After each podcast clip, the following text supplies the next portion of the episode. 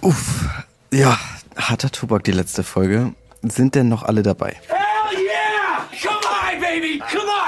Prima. Ich sitze in unserem Redaktionsbüro gerade, hab's mir mal schön gemütlich gemacht auf der Couch und ein bisschen nachdenken müssen über die letzten Wochen. Was habe ich jetzt eigentlich mitgenommen aus den zahlreichen Gesprächen, die ich bisher geführt habe? Also seit der letzten Woche auf jeden Fall, Börse ist, was ich draus mache. Diese Einschätzung mag vielleicht nicht jeder teilen. Ist ja auch was äußerst Persönliches. Zum Umdenken hat mich aber vor allem Katrin aus der zweiten Episode gebracht. Einen finanziellen Puffer aufzubauen, sich so dann vielleicht mal eine Auszeit gönnen zu können oder irgendwann mal wirklich nicht mehr abhängig zu sein vom Einkommen durch Arbeit. Einfach mehr Zeit zu haben für Dinge, die einem gut tun. Ist dann eigentlich egal, ob ich das dann Altersvorsorge nenne oder nicht. Das wäre doch schon was ganz was Feines. Dazu muss man sagen, wie schnell und ob man das überhaupt jemals erreichen kann, hängt natürlich leider immer von den eigenen Lebensumständen ab. Bei mir ist es zum Beispiel so, ich brauche gar kein Auto, um glücklich zu sein. Schon deswegen spare ich ein bisschen was an Geld. Geld, das man ja langfristig anlegen könnte. Aber auch hier sollte wieder klar sein, dass das nicht jeder machen kann. Also als Dorfkind kenne ich das selbst. Wer auf dem Land wohnt, kommt mit so einer Einstellung oft nicht mal bis zum nächstgelegenen Supermarkt. Soll heißen, es gibt nicht den einen perfekten Weg. Das ist zwar echt eine absolute Binsenweisheit, aber es scheint ja doch so zu sein. Was beim Investment möglich ist und was nicht, wird jeder für sich am besten im Blick haben. Die Auswahl ist jedenfalls groß. ETFs, Fonds, Einzelaktien, Gold, Kryptos, Anleihen und mich überrollt das ja jetzt auch ein bisschen. Fühlt sich gerade irgendwie so an, als wäre man in einem dieser neuen hippen Restaurants. Ich kenne eure fancy Gerichte nicht. Kann ich nicht einfach eine Pizza oder einen Döner oder so kriegen? Halt irgendwas, bei dem ich weiß, dass es mir schmeckt. Viele machen es dann ja so, die bestellen dann einfach genau dasselbe wie die anderen am Tisch. Kann man nichts mit falsch machen. Das könnte ich im Grunde mit meiner Anlageentscheidung auch so machen. Hier in dem Medienhaus, in dem ich arbeite, läuft nämlich ein Konglomerat aus fachkundigen FinanzexpertInnen herum. Seht's mir nach, ich mach's mir jetzt einfach mal besonders leicht und frag im Office rum, wo sie so investiert sind. Und das, was alle machen, wird dann ja wohl gut sein.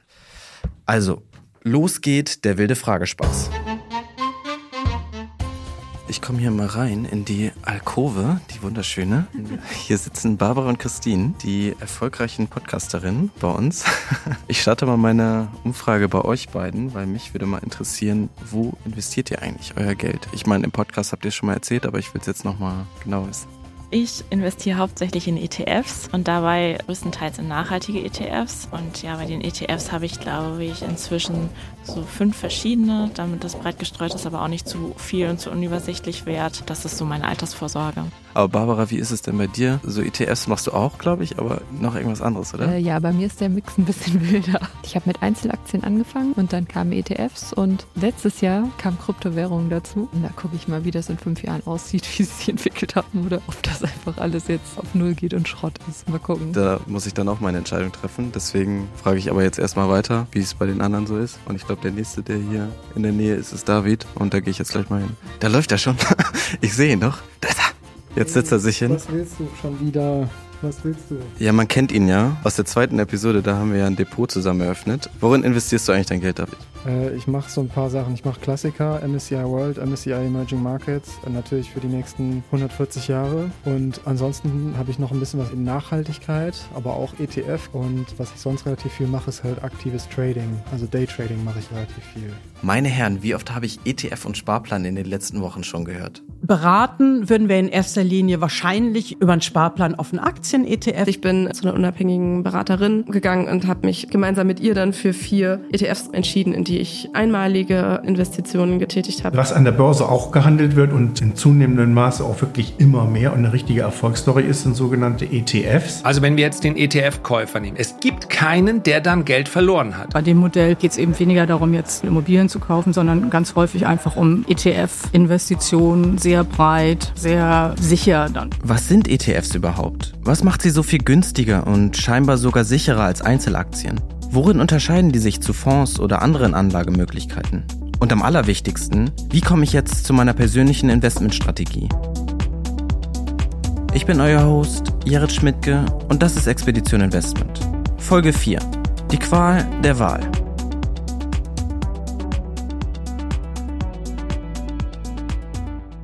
Na gut, viel schlauer bin ich nach der Umfrage hier im Büro nicht wirklich geworden. Ist ja aber auch nicht das erste Mal, dass ich sowas mache. Einmal war ich ja schon auf den Straßen da draußen unterwegs und habe Normalos wie mir auf den Zahn gefühlt, wie es so um deren Investierfreudigkeit steht. Wisst ihr nicht mehr? Sag mal. Hallo! Das ist gerade mal zwei Wochen her. Also manchmal habe ich das Gefühl, mir hört hier kein Mensch zu. Naja, jedenfalls.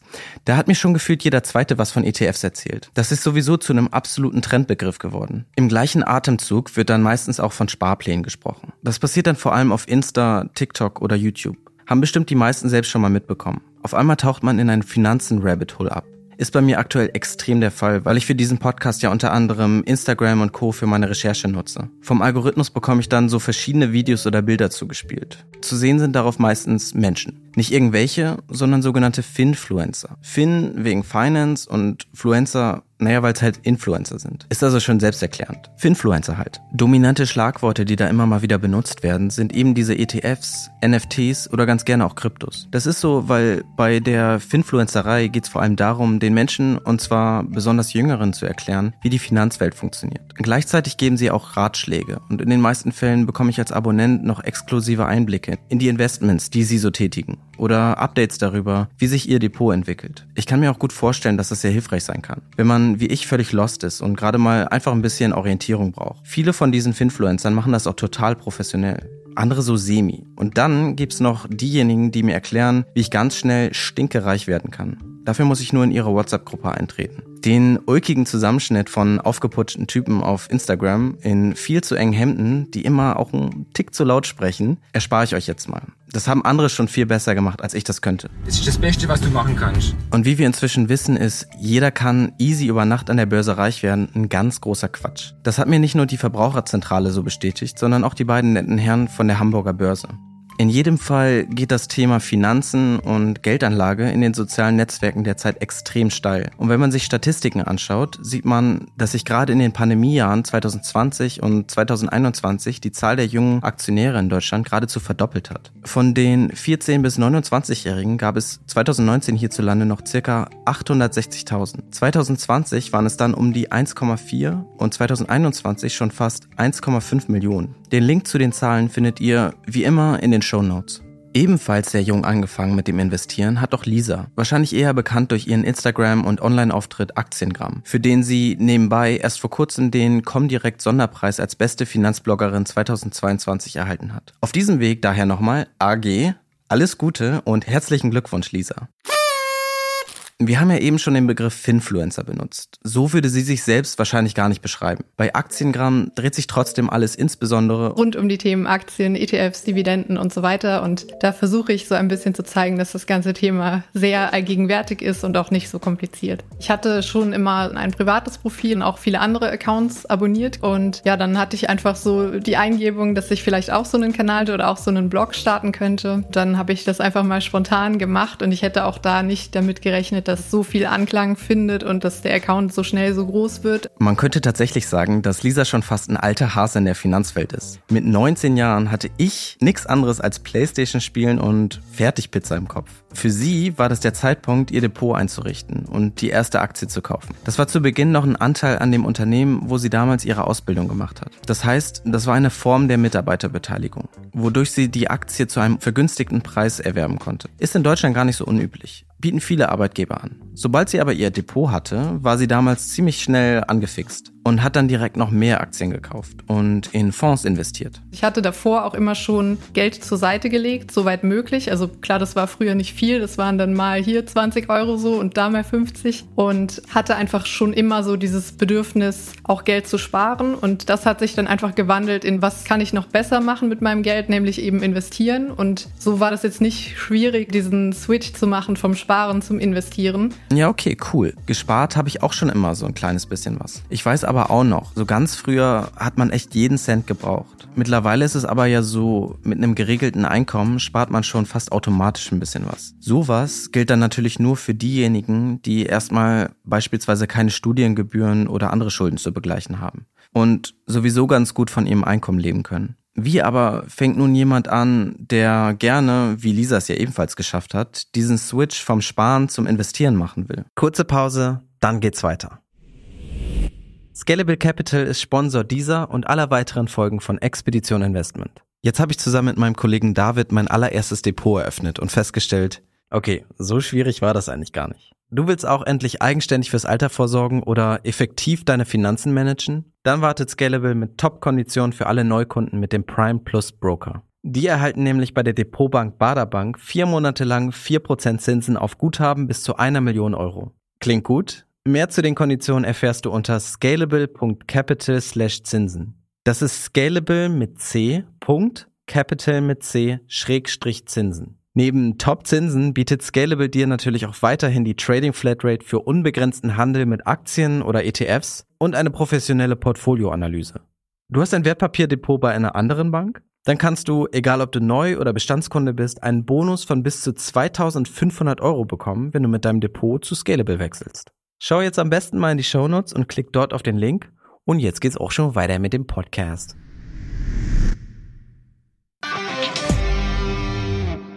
Auf Geldreise, der Finanztipp-Podcast für Frauen mit Anja und Annika. Hallo, liebe Geldreisende. Äh, hey, falscher Podcast. Expedition Investment, nicht auf Geldreise. Aber den höre ich zufälligerweise sehr gerne. Den machen Annika Görner und Anja Zichowski von Finanztipp. Da ich sowieso noch ein paar Fragen auf dem Zettel habe, vielleicht treiben sie sich irgendwo hier rum, im Podcast-Universum, im Podiversum. Weit könnten sie eigentlich nicht sein.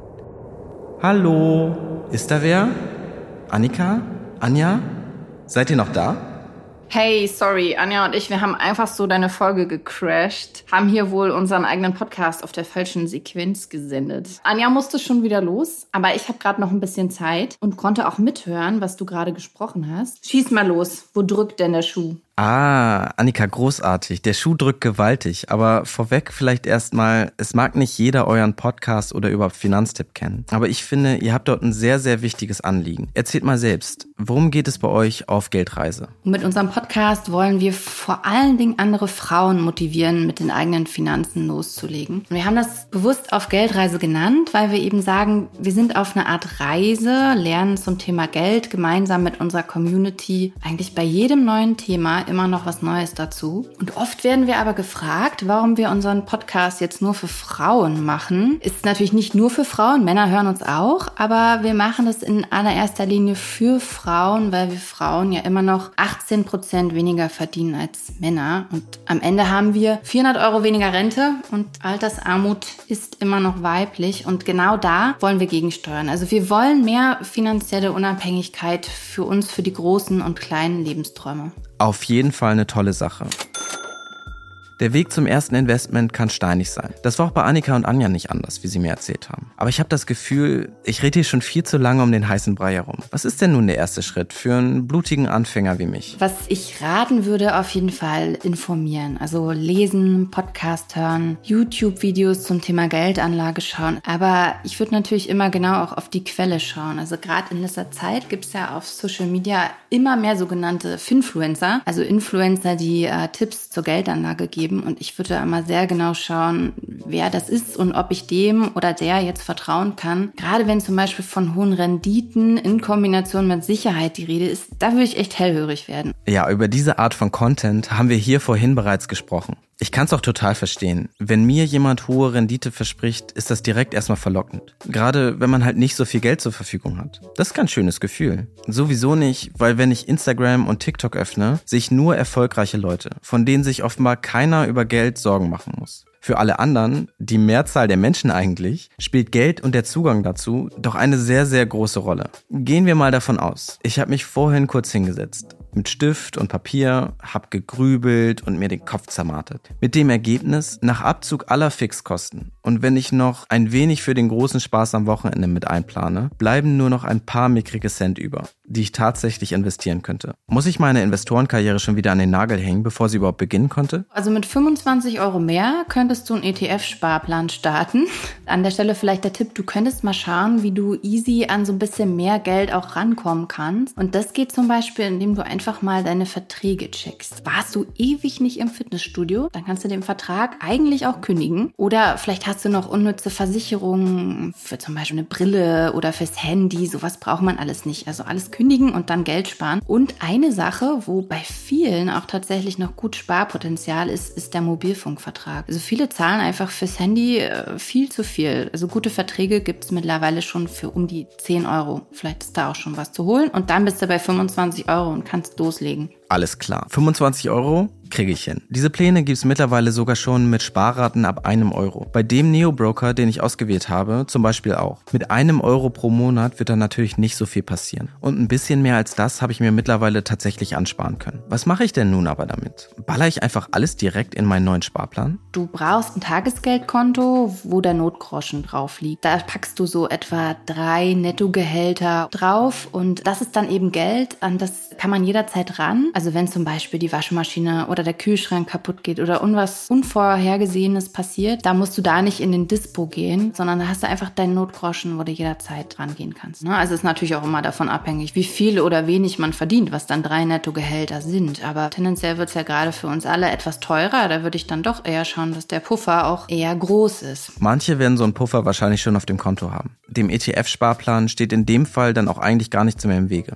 Davon hören wir jetzt auch schon zum wiederholten Mal. Allgemein war aber der Begriff ETF vor allem in Verbindung mit Sparplänen die ganze Zeit unterschwellig durch alle bisherigen Episoden. Das Internet dient hier mal wieder als großartige Unterstützung, um aufzuklären, dass ETFs nicht völlig random für Ententeilen Falafels steht, sondern Exchange Traded Funds bedeutet. Und diese börsengehandelten Fonds sollen die Wertentwicklung eines Index nachbilden. Aber was mache ich hier? Lisa von Aktiengramm kann das viel besser erklären. Bei ETFs denkt man erstmal an Aktien-ETFs und das Produkt hat im Prinzip das Ziel, einen zugrunde liegenden Index abzubilden. Beispiel für einen Index wäre der DAX, also der Deutsche Aktienindex, besteht aktuell aus 40 deutschen Unternehmen und ja auch ganz bekannt ist ein ETF auf den MSCI World. Da im Index ist dann eben eine große Zahl an Unternehmen enthalten und der ETF bildet sozusagen den Index nach, indem er Anteile der Unternehmen kauft. Okay, verstehe, verstehe. Nur nochmal, um ganz sicher zu gehen. Ich muss es auch googeln.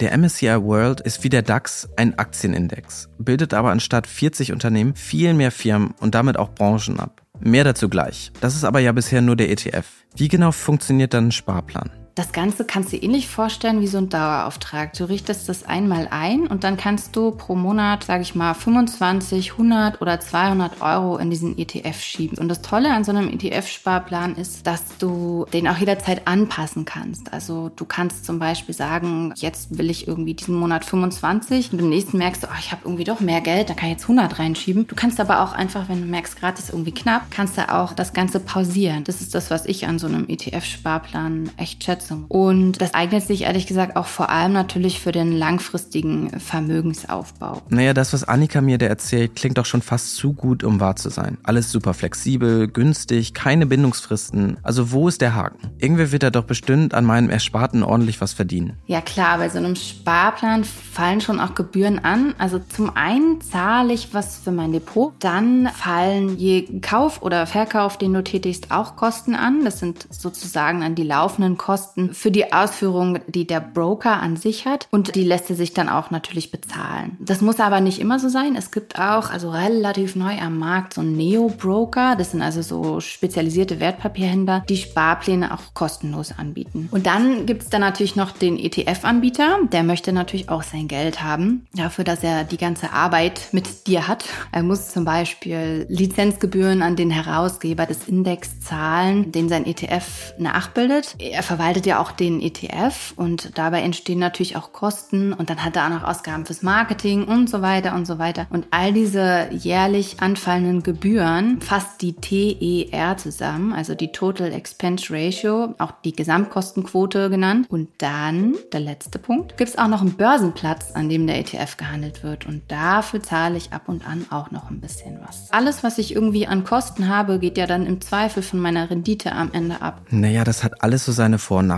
Ist natürlich etwas bequemer, bei der eigenen Bank zu bleiben und kein externes Konto bei einem Neo-Broker zu eröffnen, wie ich es zum Beispiel gemacht habe. In solchen Fällen könnten aber dann gegebenenfalls die Kosten steigen. Wie Annika ja gerade meinte, wollen die Broker natürlich ihre laufenden Kosten bezahlt bekommen. Außerdem gibt es noch Lizenzgebühren, Verwaltungskosten oder Ausgaben fürs Marketing, die für den ETF-Anbieter entstehen. ETF-Sparpläne sind also nicht völlig ohne irgendwelche Kosten zu haben. Dass sie aber trotzdem vergleichsweise kostengünstig sind, kann man an der Kennzahl TER erkennen. Vom TER hat mir Lisa auch schon was erzählt. In unserem Gespräch habe ich auch erfahren, dass es online super Möglichkeiten gibt, solche Kennzahlen zu vergleichen. Das Den Rest des Interviews mit ihr und selbstredend auch mit Annika findet ihr übrigens wie immer bei Expedition Interview. Für beide ist der TER jedenfalls ein guter erster Orientierungspunkt bei der Wahl des ETFs, in dem man sein Geld stecken möchte. Das ist sozusagen die jährliche Gebühr, die anfällt für das Produkt, also beispielsweise 0,2 Prozent oder 0,3 Prozent. Da kann man grob sagen, je günstiger, desto besser. Es gibt auch noch die Kennzahl Tracking Difference, das ist die TD abgekürzt. Die wiederum gibt an, inwiefern diese prognostizierte Kostenquote sozusagen eingehalten wird. Das klingt jetzt wahrscheinlich auch komplizierter, als es eigentlich ist. Man kann sich einfach merken, je geringer die Tracking Difference ist, desto besser, also desto näher ist es am geplanten Kostenmodell sozusagen. Und es gibt auch die Fälle, dass die negativ ist, die Tracking Difference. Dann ist es sogar so, dass der ETF günstiger ist als gedacht oder als angegeben. Und dann natürlich auch das Vorvolumen. Also da kann man sagen, ab 100 Millionen ist es ein profitabler ETF, der jetzt auch nicht demnächst vielleicht wieder geschlossen oder liquidiert wird. Und ja, natürlich auch, wie viele Unternehmen sind enthalten, wie ist die Aufteilung des Produkts, also welche Länder sind enthalten, welche Branchen, welche Aktien. Aha, schau mal eine an. Diversifikation meint Lisa. Kenne ich schon von Ulf Timke aus der Börsenepisode. Das heißt, man sollte bei ETFs darauf achten, dass die viele Titel enthalten, die weltweit verteilt, also in unterschiedlichen Ländern und Branchen aktiv sind. So wird dann das Risiko minimiert, einen Totalverlust zu erleiden. Im Zusammenhang mit der Diversifikation wird dann gerne über den MSCI World gesprochen. Fast alle ExpertInnen haben mir den als Einstiegs-ETF vorgeschlagen. Das liegt vor allem daran, dass dieser ETF eine besonders breite Streuung hat. Zum Zeitpunkt dieser Episode sind da über 1500 Unternehmen weltweit mit drin. Und der Index, auf dem dieser ETF basiert, soll 85 Prozent der Marktkapitalisierung, also des Gesamtwerts der Anteile von Unternehmen auf dem Markt widerspiegeln. Das ist eine Menge. Aber dann auch keine Überraschung, dass fast 70 Prozent der dort vertretenen Aktiengesellschaften aus den USA kommen. Die stellen mit Apple, Amazon, Microsoft, Google etc. etc. die mit Abstand wertvollsten an der Börse notierten Unternehmen auf der Welt. Die Creme de la Creme.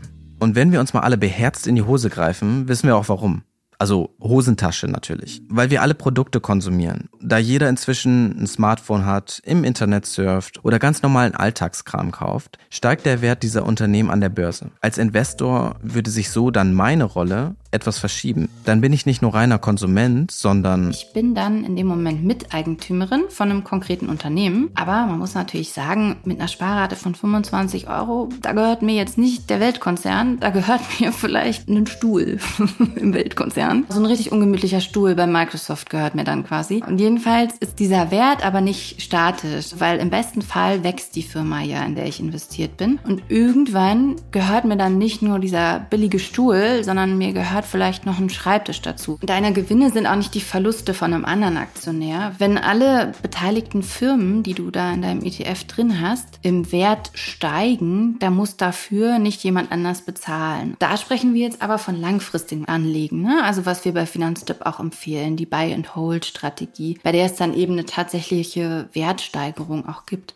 Wertsteigerung ist ganz eng verbunden mit Wirtschaftswachstum. Das war letzte Woche schon Thema. Hört noch mal rein, falls ihr das verpasst habt. Und weil wir in einem System leben, das jedes Jahr wachsen muss, um den Wohlstand zu garantieren, den wir, das heißt ein Teil der Weltbevölkerung in der heutigen Zeit erreicht hat, gehen Expertinnen davon aus, dass Aktienkurse auch in Zukunft steigen werden. Die Glaskugel hat da keiner. Auch Lisa von Aktiengramm nicht. Aber man muss sich da wirklich die Langfristbetrachtung einmal anschauen. Also einfach mal schauen, MSCI World, wie hat er sich entwickelt von 1980 bis heute? Und da waren so viele Krisen und so viele Szenarien während dieser Zeit. Und trotzdem hast du eben diese Wertsteigerung im Index selbst oder in den Unternehmen selbst. Man muss natürlich optimistisch sein und daran glauben, dass es weitergeht, also dass es besser wird und die Welt sich weiterentwickelt, mehr Länder am Wohlstand teilhaben werden und das Wirtschaftswachstum weiterläuft läuft in allen Ländern oder weltweit auch. Größeres Wirtschaftswachstum bedeutet natürlich immer auch ein höherer Ressourcenverbrauch. Auf einem Planeten mit endlichen Reserven und sich wandelnden klimatischen Bedingungen scheint das keine allzu gute Idee zu sein. Eine wirkliche Alternative zu diesem System, das Ressourcen schützt, aber gleichzeitig Innovation stärkt, hat sich bis heute nicht zufriedenstellend herausbilden können. Das ist ein mega spannendes und vor allem wichtiges Thema. Für alle, die es interessiert, da wird es vielleicht auch noch eine gesonderte Folge zu geben. Mit einem ETF der Unternehmen enthält, die weltweit verstreut sind, hat man natürlich weniger Kontrolle über sein Investment, als wenn man jetzt beispielsweise einzelne Unternehmen aussucht, in die ich glaube und mein Geld gerne stecken mag. Also ganz oft habe ich tatsächlich auch, dass man so wirklich im Alltag irgendwas entdeckt und sich einfach fragt, ob da ein börsennotiertes Unternehmen dahinter steckt. Also letztes Beispiel war gestern, habe ich ein Paket an der Packstation abgeholt. Okay, ich weiß, die Deutsche Post ist zum Beispiel an der Börse, aber dann stelle ich mir die Frage, ist vielleicht auch die Packstation an sich der Hersteller? Wer ist der Hersteller? Ist es vielleicht an der Börse das Unternehmen? Und das sind dann so Sachen, also das ist jetzt nicht so, dass ich dann irgendwas entdecke und sofort das kaufe oder sowas, sondern ich versuche einfach so im Alltag bewusst mit offenen Augen, mit dem Aktienfilter sozusagen durchs Leben zu laufen und das macht mir unheimlich viel Spaß, muss ich sagen. Hä, mega. Einfach nur mit offenen Augen durch die Welt laufen. Das sollte eigentlich kein Problem sein. Und vielleicht stoße ich irgendwann ja zufälligerweise auf ein Unternehmen, das mit seinem Produkt eine neue Revolution am Markt auslöst. Und ich bin so ganz nah am nächsten Elon Musk.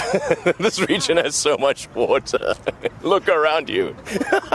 ich wende aber auch super viel Zeit dafür auf. Also das ist jetzt nichts, was man mal eben schnell am Handy kaufen sollte oder sowas, sondern da ist wirklich dann viel Zeit und viel Arbeit nötig und es ist sogar eher selten, dass man mit seinem Depot dann besser ist als zum Beispiel so ein MSCI World ETF. Also das ist immer so dieser Denkfehler, dass man sich bewusst machen muss, dass man eben den Markt wahrscheinlich nicht schlägt mit seinen Einzelaktien oder mit seinen 100 Investitionen, die man vielleicht sich da überlegt, sondern dass der Durchschnitt eben sehr gut ist. Ich meine, sieben bis neun Prozent im Jahr im Durchschnitt, das ist mega. Also das bekommt man kaum mit einer anderen Anlage in dieser Form oder in dieser Streuung. Mein Name ist Jared Schmidtke und ich schlag den Rab. Äh, Markt. Äh, nee, das ist doch Quatsch. Ich will doch, wenn dann, was Langfristiges machen. Dafür sind ETFs scheinbar gut geeignet. Eine Alternative wären ja noch aktiv gemanagte Fonds. Den Unterschied zwischen den beiden habe ich noch nie so ganz begriffen. ETFs haben ja sogar Fonds im Namen drin. Ja, ein ETF ist an sich auch ein Fonds. Allerdings, wenn wir von Fonds sprechen, dann sind das eher aktiv gemanagte Fonds, also Produkte, wo wirklich ein Management, ein Fondsmanager oder auch mehrere dahinter stehen und die machen sozusagen aktiv die Auswahl der enthaltenen Produkte im Fonds. Also die sagen zum Beispiel, okay, wir wollen jetzt fünf Aktien aus der Technologiebranche aufnehmen, wir möchten zehn Aktien aus dem Lebensmittelbereich aufnehmen, weil wir davon ausgehen, dass dieser Bereich in den nächsten fünf Jahren total gut laufen wird. Und bei einem ETF eben hat man den zugrunde liegenden Index. Deswegen auch dieser passives Investieren Begriff. Also da gibt es kein Management dahinter und auch keine aktive Auswahl. Das heißt, man bildet nur den Index ab im Gegensatz zu einem Fonds, wo wirklich ein aktives Management dahinter steht. Das ist auch ein großer Vorteil der ETFs, gerade bei so weltweit aufgestellten Produkten, dass da eben keine Kosten in dem Sinne anfallen wie vergleichsweise bei einem aktiven Fonds. Also da müssen die Fondsmanager bezahlt werden, da muss vielleicht auch die Gesellschaft dahinter bezahlt werden. Und auch ganz interessant ist ja auch, dass es ja eigentlich immer darum geht, wie ich letzten Endes an eine gute Rendite komme. Und da haben Studien auch gezeigt, dass so ein aktiv gemanagter Fonds gar nicht unbedingt immer besser abschneidet als ein ETF, weil es geht ja dann bei dem Fonds letzten Endes um die Frage, wie schlage ich den Markt? Und das zu beantworten, also das ist schon eine schwierige Antwort und deswegen läuft es im Zweifel manchmal besser. Man hält sich einfach letzten Endes an diesen Index mit dem ETF und dann hast du schon echt eine gute Rendite.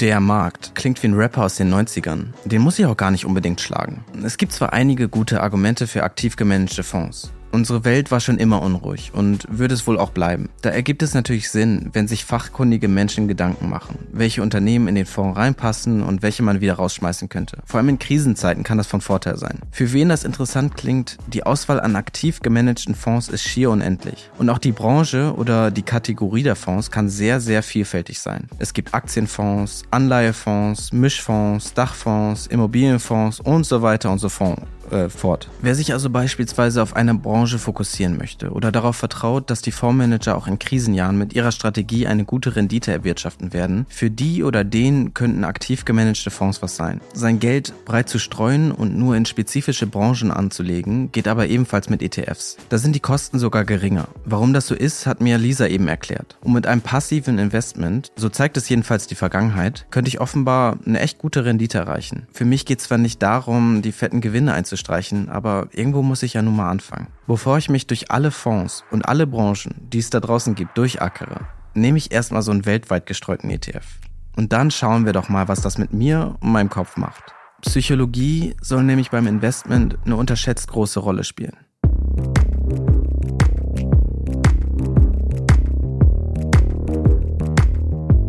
Expedition Investment ist ein Mint Original Podcast.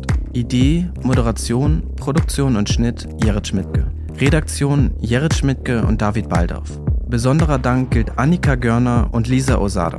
Die Interviews in voller Länge könnt ihr bei Expedition Interview nachhören. Und für mehr Fein-Content folgt uns auf Instagram, TikTok oder LinkedIn.